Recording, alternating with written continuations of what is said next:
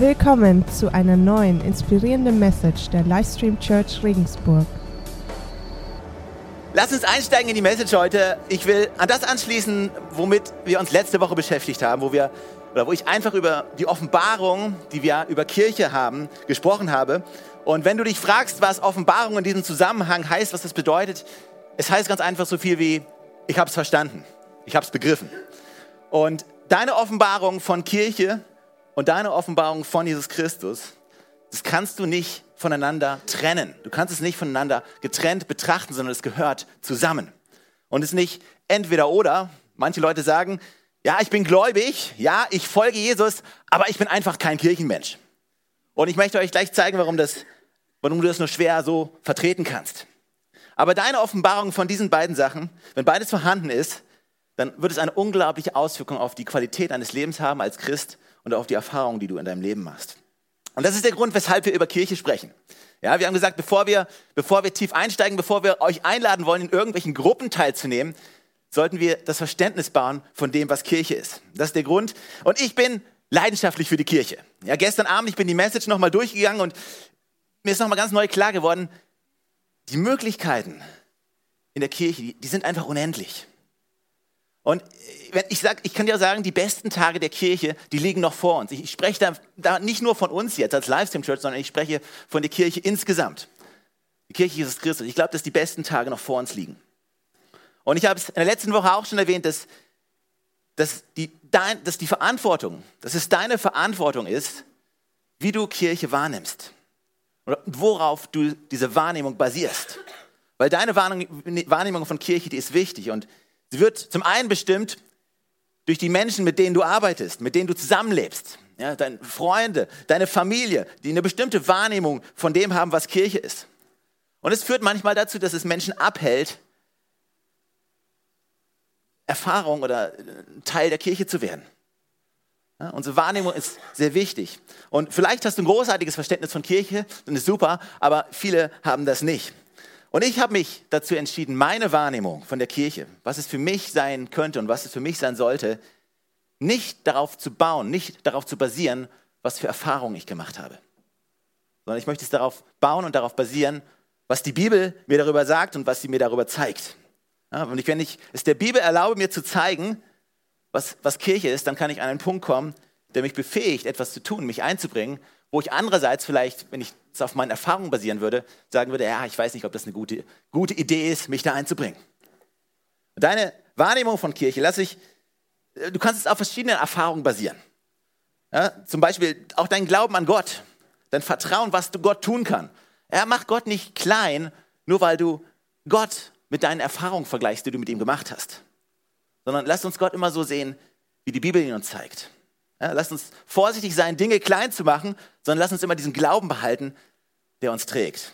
Und deine Wahrnehmung von Kirche, die Menschen oder das, was Menschen als Wahrnehmung von Kirche haben, wenn du dich damit befasst, das können zum einen Erfahrungen sein.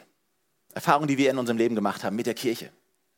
Es können aber auch eine Wahrnehmung sein, die wir darauf basieren, ja, auf die Kirchengeschichte.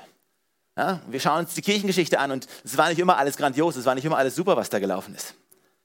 Vielleicht ist auch, vielleicht basierst du es auch, deine Wahrnehmung auf, auf die Erfahrung, die jemand anderes gemacht hat.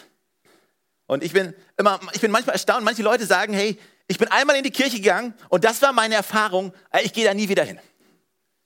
Es ist, mir, es ist so ähnlich wie, stell dir mal vor, denk mal an dein Lieblings-Fastfood. Gericht, dein, dein Lieblings-Fastfood-Gericht, was du hast. Mein Lieblings-Fastfood ist Pizza. Ja, wenn ich mich entscheiden müsste, nur noch ein Gericht zu essen, dann wäre das Pizza.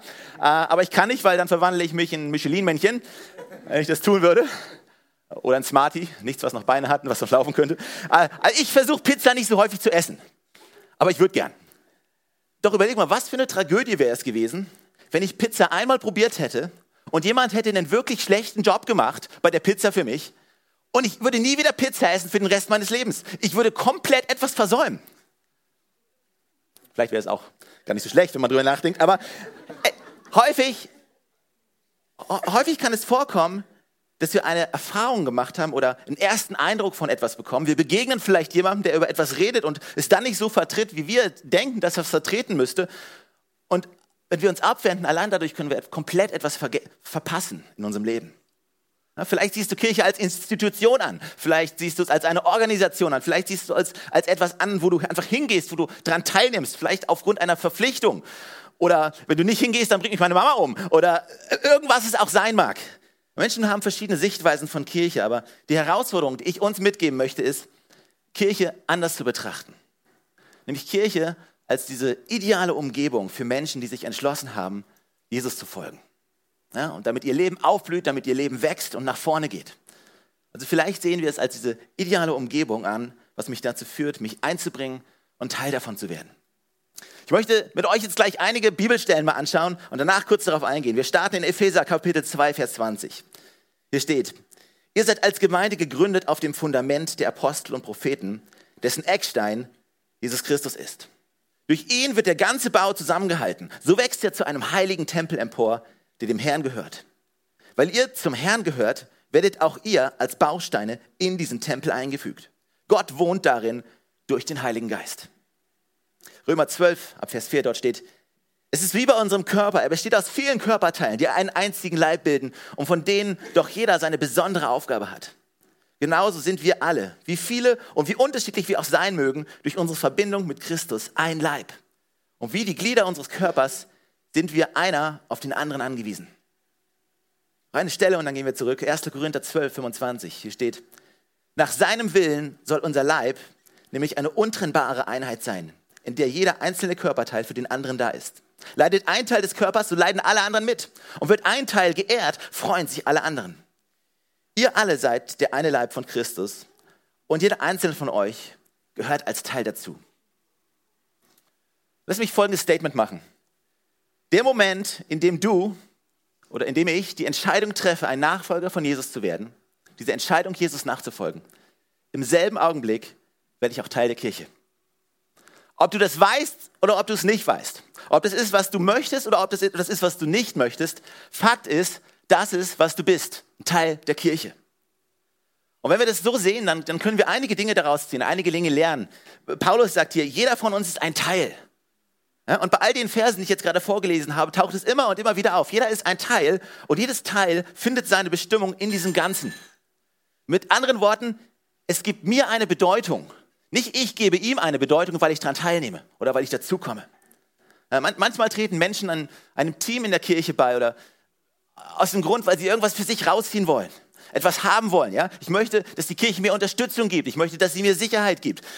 Aber das ist nicht korrekt. Das ist nicht die korrekte Sichtweise sondern du bist vielmehr eingebunden in die Kirche und wie dein Teil mit einbezogen, eingebunden ist, dadurch bekommt dein Teil Bedeutung als Teil des Ganzen. Du bist ein Teil der Kirche und du hast einen Teil dazuzugeben. Jeder von uns ist einzigartig, von Gott geschaffen, mit Begabung, mit Talenten, mit, mit Fähigkeiten ausgestattet. Ja, du bist wunderbar gemacht. Lass mich so sagen, ganz egal wie du dich siehst, so sieht Gott dich. Als du bist wunderbar geschaffen an. Er sieht dich als fantastischen Teil von dem Ganzen an. Und im Hebräerbrief, da heißt es, dass, dass für Gott nichts verborgen ist. Er sieht das Sichtbare, er sieht das Unsichtbare. Du und ich, wir sehen nur das Sichtbare, aber nicht das Unsichtbare. Aber für Gott ist das Sichtbare und das Unsichtbare, für ihn ist es exakt das Gleiche. Ja, vor Gott gibt, gibt es keinen, der ist besonders und der ist nicht besonders. Und deshalb die Erinnerung, hey, lasst uns nicht stolz werden und lasst uns nicht anfangen, uns mit anderen Menschen immer zu vergleichen. Und stolz sein kann heißen, hey, ich bin arrogant, weil ich denke, ich bin besser als die anderen. Aber stolz sein kann auch heißen, okay, ich, bin ein Wurm, ich bin, ich bin nichts, weil die anderen sind alle besser als ich. Und beides ist, ein beides ist ein Element von Stolz. Weil bei beiden Sachen fokussierst du auf dich selber. Und hier steht, hey, seid nicht so. Darum geht es nicht. Und diese, das ist die Betonung, die Paulus hier im Römerbrief liegt. Er sagt, hey, du bist ein Teil. An dem Tag, an dem du anfängst, Jesus zu, zu folgen, du bist ein Teil davon. Und in seinen Augen bist du ein wichtiger Teil. Das ist, wer du bist. Und in der Stelle im Epheserbrief heißt es, dass, dass Gott etwas baut, wo er zu Hause sein will.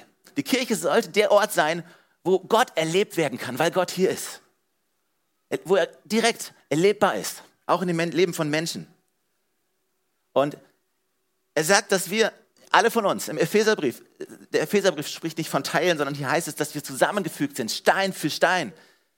Das ist, wer wir sind. Und er, Jesus, ist der Eckstein. Er ist der Bezugspunkt, von dem aus alles gebaut wird. Er ist der eine, der alles zusammenhält. Also, wenn Gott es so sieht, wenn er uns so sieht, dann sollten wir uns die Frage stellen, ist es, wie wir es auch sehen? Und wenn wir es nicht so sehen, dann sollte uns nochmal in Erinnerung gerufen werden, an dem Tag, an dem ich jemand wurde, der sich entschlossen hat, hey, ich will Jesus folgen, damit bin ich Teil der Kirche geworden. Und wie ich das sehe, wie ich, wie ich mich entscheide, das Kirche, die Kirche zu sehen, wird bestimmen, wie ich mich dazu verpflichte. Und wie ich mich dazu verpflichte, wird bestimmen, ob mein Leben nach vorne geht oder nicht. Und vielleicht sitzt du hier und sagst, ja, Stefan, hey, habe ich alles schon mal gehört. Aber hey, für mich ist es wichtig, dass wir das ganz neu verstehen. Denk an deine Familie. Ob du deine Familie magst oder nicht, an dem Tag, an dem du geboren wurdest, wurdest du in eine Familie hineingeboren. Ob du es magst oder nicht, du bist ein Sohn oder du bist eine Tochter. Ja, du, du, bleibst nicht davon verschont. Ja, du kannst davor flüchten, du kannst dich davor verstecken, du kannst es verleihen, du kannst dir wünschen, es wäre nie passiert. All solche Sachen. Aber du kannst nicht die Tatsache ändern, dass du in eine Familie hineingeboren wurdest. Und dasselbe passiert, wenn ich mein Leben Jesus gebe und mich entscheide, Jesus zu folgen. Ich werde geboren, die, sagt, die Bibel sagt, es ist eine neue Schöpfung. Und ich werde geboren in die Familie Gottes, das Haus Gottes, den Haushalt Gottes, die Kirche von Jesus Christus. Und wenn ich das annehme, dann, dann hat unser Leben eine Bedeutung. Letzte Woche, ich habe etliches über Gemeinschaft und auch über gemeinsames Essen erzählt und die Bedeutung, die dahinter steht. Und Apostelgeschichte 2, lasst mich kurz den Absturz noch mal vorlesen und dann starten wir von dort aus. Vers 42 von Apostelgeschichte geht's los. Was das Leben der Christen prägte, waren die Lehre, in der die Apostel sie unterwiesen ihr Zusammenhalt in gegenseitiger Liebe und Hilfsbereitschaft, das Mahl des Herrn und das Gebet. Jedermann in Jerusalem war von tiefer Ehrfurcht vor Gott ergriffen und durch die Apostel geschahen zahlreiche Wunder und viele außergewöhnliche Dinge. Alle, die an Jesus glaubten, hielten fest zusammen und teilten alles miteinander, was sie besaßen. Sie verkauften sogar Grundstücke und sonstigen Besitz und verteilten den Erlös entsprechend den jeweiligen Bedürfnissen an alle, die in Not waren. Einmütig mit großer Treue kamen sie Tag für Tag im Tempel zusammen. Außerdem trafen sie sich täglich in ihren Häusern, um miteinander zu essen und das Mahl des Herrn zu feiern. Und ihre Zusammenkünfte waren von überschwänglicher Freude und aufrichtiger Herzlichkeit geprägt. Sie priesen Gott bei allem, was sie taten und standen beim ganzen Volk in hohem Ansehen. Und jeden Tag rettete der Herr weitere Menschen, sodass die Gemeinde immer größer wurde. Ich möchte diesen Fokus auf dieses, diese hingebungsvolle Anteilnahme setzen. Und wenn du das verknüpfst mit diesem gemeinsamen Essen. Also Bettina hat, hat eben davon gesprochen, dass wir uns treffen in Kleingruppen, in Connect-Gruppen, äh, während der Woche. Einfach um Zeit zu verbringen, Gemeinschaft zu haben, vielleicht auch miteinander zu essen. Aber es ist mehr als einfach nur Essen. Und es ist das, was wir Connect-Gruppen nennen. Weil Connect-Gruppen, sagen wir ehrlich, klingt, klingt besser als zu sagen, hey, wir treffen uns in der Woche, um miteinander zu essen und so. Ja, einfach nur so. Wir als Christen sind gut darin, komische Dinge zu sagen. Also wir treffen uns in Connect-Gruppen. Also dieses gemeinsame Essen, wenn, wenn du damals in der Zeit zurückgehst, in die Kultur zurückgehst, dann, dann stand dahinter ein ganz bestimmter Ausdruck. Wenn man zusammenkommt und wenn man Gemeinschaft hat, wenn man isst. Und der Ausdruck, der dahinter stand, hey, wir kommen zusammen, regelmäßig. Und das hier sind meine Freunde. Ich stehe hinter denen. Ich bin für die. Und wenn du dir anschaust, die Begegnung, die Jesus hatte mit den Menschen, er hatte auch Begegnungen mit religiösen Menschen. Und manchmal war er eingeladen bei, bei Leuten zum Essen. Und Jesus kommt rein und er verwirft diese ganze Ordnung, die hinter diesem, wir essen zusammen und wer darf kommen und wer darf nicht kommen. Er verwirft es komplett. Und wenn du kulturell zurückgehst und die Pharisäer betrachtest, was für eine Auffassung sie hatten, sie hatten dieses Prinzip von Werksgerechtigkeit. Und dieses System, was aussagte, hey, du bist angenommen, wenn du den Regeln folgst und du bist ausgeschlossen, wenn du nicht den Regeln folgst. Also solange du alles machst, ist alles in Ordnung. Wenn du was anderes machst, dann nicht mehr. Und Jesus kommt und er führt diese neue Ordnung ein, die, in, die im Wesentlichen darin besteht, dass es keine Vorschriften gibt, um angenommen zu werden. Und wo es, und wo es auch keine Dinge gibt, die dich ausschließen.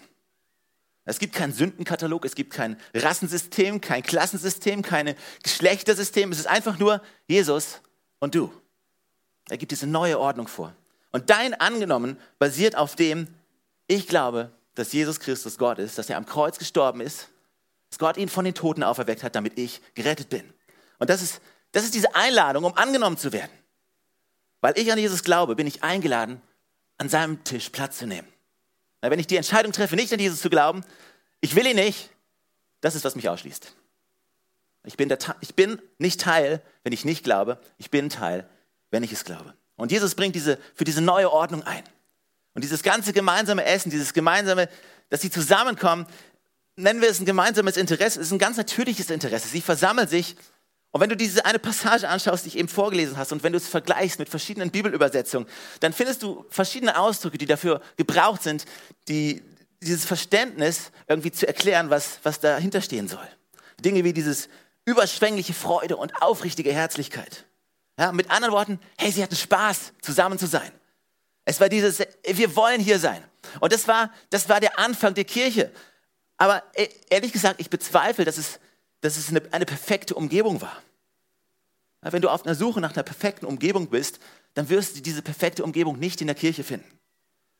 Und da sollten wir vorsichtig sein, wenn wir das lesen und wir denken uns, ja, ja so, ist, so ist das, wie Kirche aussehen sollte. Und du siehst es an als diese perfekte Umgebung. Ey, ehrlich gesagt, dann überliest du einiges. Weil hier steht, dass das Haus Gottes gebaut ist aus vielen unperfekten Menschen, die gerecht werden, weil sie einem perfekten Gott dienen.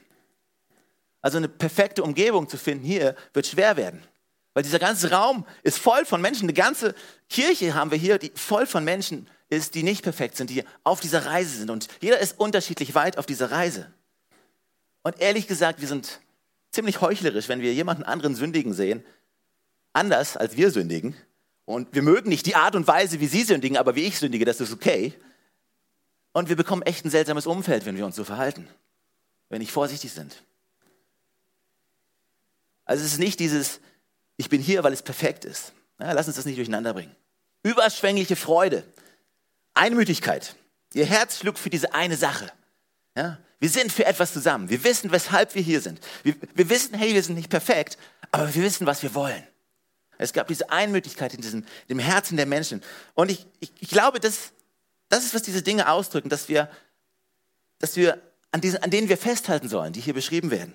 Ja, diese Freude, die sie in ihren Herzen hatten. Wir alle sind auf dieser Reise in die gleiche Richtung. Steht, sie priesen Gott bei allem, was sie taten. Mit anderen Worten, Luther beschreibt es im Hebräerbrief so, er sagt, die Frucht der Lippen ist, dass wir seinen Namen bekennen. Gott preisen bedeutet, hey, darüber zu reden, wie gut Gott ist. Und wenn wir nicht vorsichtig sind, dann kann unser Verständnis davon manchmal sein, wir, wir singen einfach, ja, Gott ist gut, Gott ist gut, Gott ist gut, Gott ist gut in mir. Und, und weißt du, er weiß, dass er gut ist. Gott ist gut und alles, was er tut, ist eine Erinnerung an uns selbst. Wir erinnern nicht Gott daran, dass er gut ist. Ja, wenn wir über Gott sprechen, wenn wir ihn preisen, wenn wir davon erzählen, was Gott tut, du, wenn wir einfach anderen erzählen, hey, das ist, was Gott tut. Ja, äh, hört ihr diese Geschichte an. Die Person, die hatte einen Mangel in ihrem Leben. Leute kamen zusammen und haben ihr geholfen. Bei der Person ist ein Familienangehöriger gestorben. Leute kamen zusammen und standen der Person bei. Ein anderer ist krank und Gott heilte ihn. Das Leben von jemandem, hey, die Geschichte, das ist wow, das musst du hören. Und du musst hören, was Gott tut. Das ist diese Einstellung von darüber reden, was Gott tut im Leben von Menschen. Dann steht hier, es gab eine Einfachheit in den Herzen der Menschen. Eine Einfachheit des Herzens. Und ich möchte dich ermutigen, sei nicht komplex. Werd nicht komplex. Vielleicht sitzt du hier und sagst, hey, ich bin doch nicht komplex. Doch, bist du. Ehrlich, sei vorsichtig, dass du nicht zu jemandem wirfst, wirst, der, der jemanden sieht oder jemanden triffst und du guckst ihn an und denkst dir, oh nein, bloß kein Gespräch mit dem, keine Unterhaltung, weil ich weiß, wie die Unterhaltung verläuft. Ja? Diese Unterhaltungen mit dem sind immer kompliziert, sind immer, die stressen mich, es ist harte Arbeit. Lass uns nicht so sein. Grenz dein Leben nicht so ein, sondern sei immer jemanden, der, der, der ein Gespräch hat, der ein offenes Ohr hat, der eine Frage hat, der ein Thema hat, mit jemandem ins Gespräch zu kommen. Vergrößer dein Leben, indem du großzügig bist und Teil der Antwort wirst und nicht Teil des Problems. Ja, ob das in der Kirche ist, in der Familie, mit Freunden, in der Arbeit, wo immer du auch bist, entscheide dich, Teil der Antwort zu sein, nicht Teil des Problems. Und das, all diese Worte, die ich jetzt hier versucht habe, ein bisschen zusammenzufassen, die drücken so die Einstellung aus, die Haltung von den Christen, die versuchen das zu beschreiben.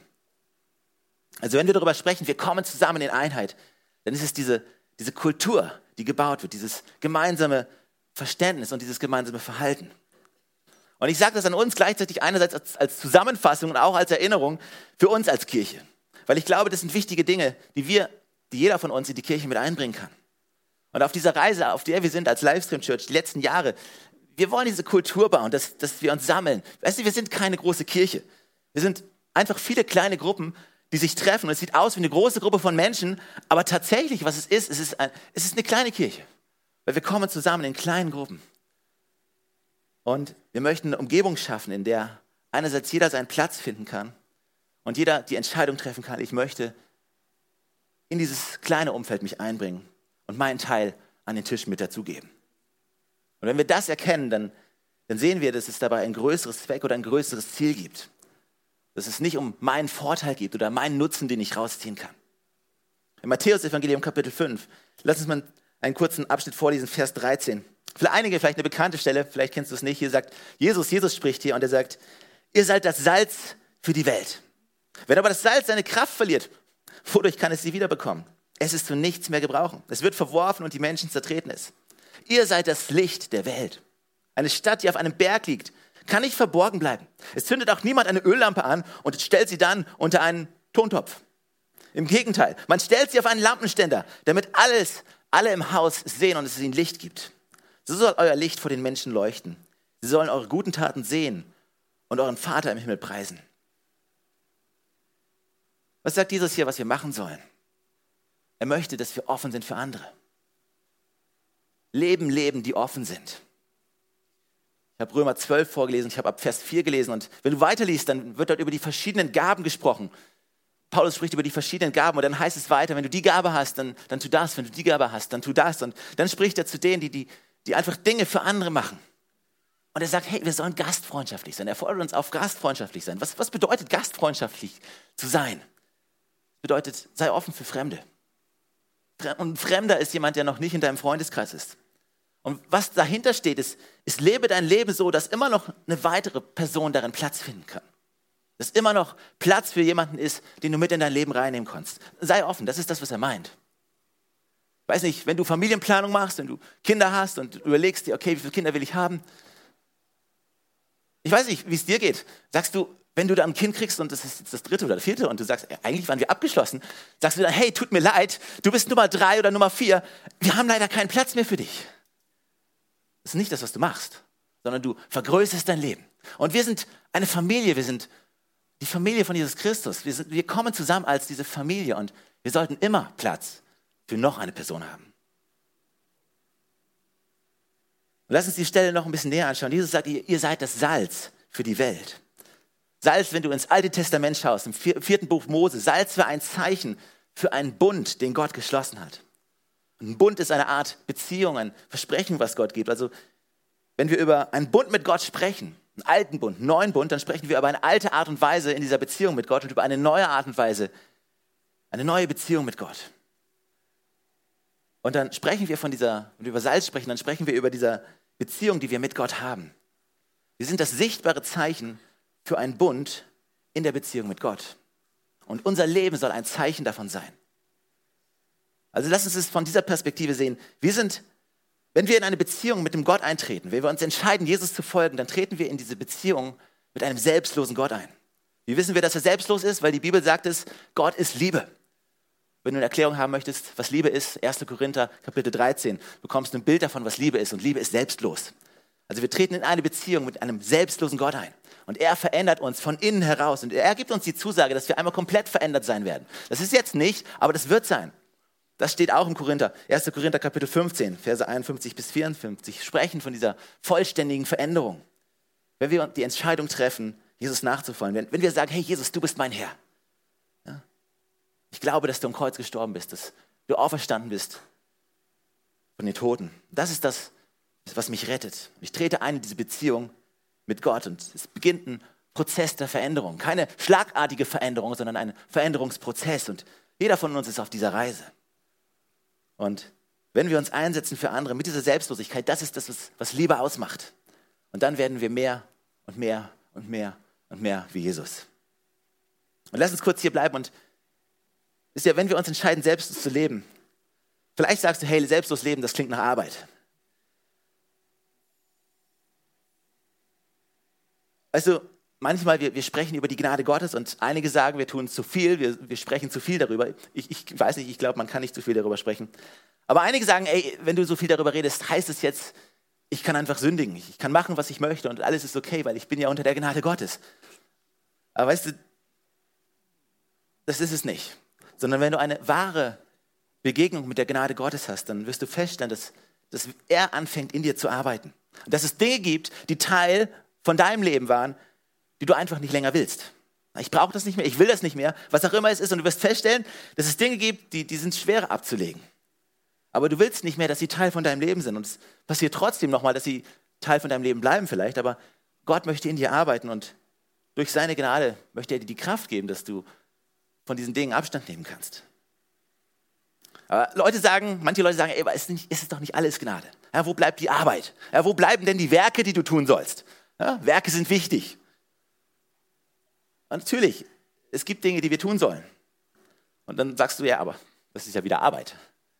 Ja, und, und, Menschen versuchen dir einzureden, hey, das sind die Regeln. Das sind die Regeln, an die du dich halten musst. Und ehrlich gesagt, es gibt Regeln. Es gibt eine Regel. Und die Regel lautet, sei wie Jesus. Und Jesus war selbstlos. Also wenn du Arbeit haben möchtest, dann lebe selbstlos. Warum machen wir das nicht? Nicht immer? Ja, Weil es einfach, es klingt einfach zu einfach, um wahr zu sein. Und wir wissen, es ist einfach unheimlich schwer. Es ist viel einfacher, wenn ich dir eine Liste mit Regeln gebe, die du halten sollst, von denen wir meinen, dass wir sie einhalten müssten. Epheser Kapitel 4, Vers 20. Hier steht, durch Christus habt ihr jedoch etwas anderes kennengelernt, wenn ihr ihm zugehört habt und die Wahrheit kennt, die in ihm ist. Deshalb sollt ihr euer altes Wesen und eure frühere Lebensweise ablegen, die durch und durch verdorben war und euch durch trügerische Leidenschaften zugrunde richtete. Lasst euch stattdessen einen neuen Geist und ein verändertes Denken geben. Als neue Menschen geschaffen nach dem Ebenbild Gottes und zur Gerechtigkeit, Heiligkeit und Wahrheit berufen, sollt ihr auch ein neues Wesen annehmen. Also je mehr und mehr wir anderen in, in selbstloser Art und Weise begegnen, desto mehr werden wir wie Jesus. Und sein Charakter wird in uns sichtbar. Also wenn wir darin eintreten, wir sind Salz, wir sind ein Zeichen. Wir treten ein in eine Beziehung mit einem selbstlosen Gott. Er verändert uns von innen heraus. Er gibt uns dieses Versprechen, diese Hoffnung, dass wir irgendwann komplett verändert werden. Und während wir anderen mit seiner Liebe begegnen, werden wir mehr und mehr wie er. Ja, wir sind Salz. Und dann sagt Jesus, wir sind Licht. Mit anderen Worten sagt er, hey, schau dir dein Leben an. Ja, du, du bist nicht die ganze Woche hier in der Church. Johannes hat in einer Message darüber ge gepredigt, du stehst in der Arena deines Lebens. Den Alltag, in dem jeder von uns in der Woche übersteckt. Wo gehst du hin in deinem Leben? Wo findest du dich wieder, wenn du heute Mittag hier rausgehst? Denk an dein Leben. Wenn du dein Leben lebst, dann, dann lebst du es als Zeichen dieses Versprechens. Als eine Person, die eine Beziehung mit Gott hat. Und nicht nur das, du gehst, du gehst raus als ein Stellvertreter von uns. Wo auch immer das sein mag, in der Universität, in der Schule, in der Arbeit, wo auch immer. Ob, ob es dein Ziel ist, irgendwann mal Vorstandsvorsitzender von deinem Unternehmen zu werden oder einfach nur deine Arbeit zu machen, was auch immer es sein mag, wo auch immer du bist, wenn du dorthin gehst, dann gehst du als Licht, als ein Zeichen. Du bist anders. Du hast eine Beziehung mit Gott. Und Gott sagt, hey, ich, ich möchte so leben, ich möchte, dass du so lebst. Ich möchte, dass du großzügig bist. Ich möchte, dass du dein Leben offen hältst für andere. Ich möchte, dass dein Leben andere zu diesem großartigen Gott hinweist. Das ist, wenn wir rausgehen. Da gehen wir raus als Licht. Das ist, was, das ist, wer du bist. Du bist ein Repräsentant von uns, ein Repräsentant der Kirche. Du bist die Kirche. Du bist ein Spiegel von dem, wer Jesus ist. Versteht ihr, was ich sage? Vers 47, Apostelgeschichte 2. Da heißt es dann, sie loben Gott und beim ganzen Volk waren sie beliebt. Der Herr ließ täglich weitere Menschen zur Gemeinde hinzukommen, die gerettet werden sollten. Nur dieser eine Gedanke noch. Weißt du, wenn du rausgehst, wenn du nachher nach Hause gehst, wenn du in deine Welt zurückgehst, dann gehst du raus als ein Zeichen dieser neuen Beziehung mit Gott. So ist die Beziehung mit Gott. Du gehst, du gehst in deine Welt, aber du gehst mit dem Wissen, dass du Licht bist. Und das ist eine grandiose Sache. Weißt du, du bist der Empfänger der Gnade Gottes. Die Gunst Gottes liegt auf deinem Leben. Und du gehst in diesem Wissen raus, dass es so ist. Und diese Gunst ist nicht alleine darauf beschenkt, auf deine, deine Beziehung, die du mit Gott hast, sondern Gottes Gunst liegt auf dem, was du in deinem Leben machst. Und du kannst in dem Wissen leben, dass du Gottes Gunst hast, dass seine Gnade auf dir liegt. Was auch immer du vorhast in deinem Leben. Und manchmal denken wir, hey, wir müssen uns irgendwie Gottes Gunst, Gottes Gnade erarbeiten oder irgendetwas tun, damit wir da rankommen. Aber ich glaube, die Realität ist, dass, dass Gott möchte, dass wir das annehmen als Geschenk, dass wir ganz selbstbewusst in dieser, in dieser Gnade, in dieser Gunst Gottes leben. Und wir wissen, hey, Gott, wir sind Begünstigte von Gott.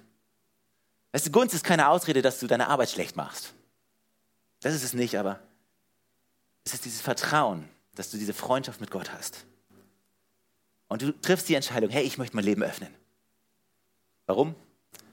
Weil ich ein sichtbares Zeichen von diesem Versprechen sein möchte. Dieses Zeichen, dass Gott in meinem Leben ist. Dieser großzügige Vater im Himmel. Was andere dazu bringt, zu sagen, hey, das will ich kennenlernen, das will ich auch. Das ist nichts, wo du kompliziert sein solltest. Oftmals ist es eine Herausforderung, anfangen, das einfach wahrzunehmen, was für uns getan wurde, weil wir viel lieber irgendwas machen würden, um es uns verdienen zu wollen. Amen.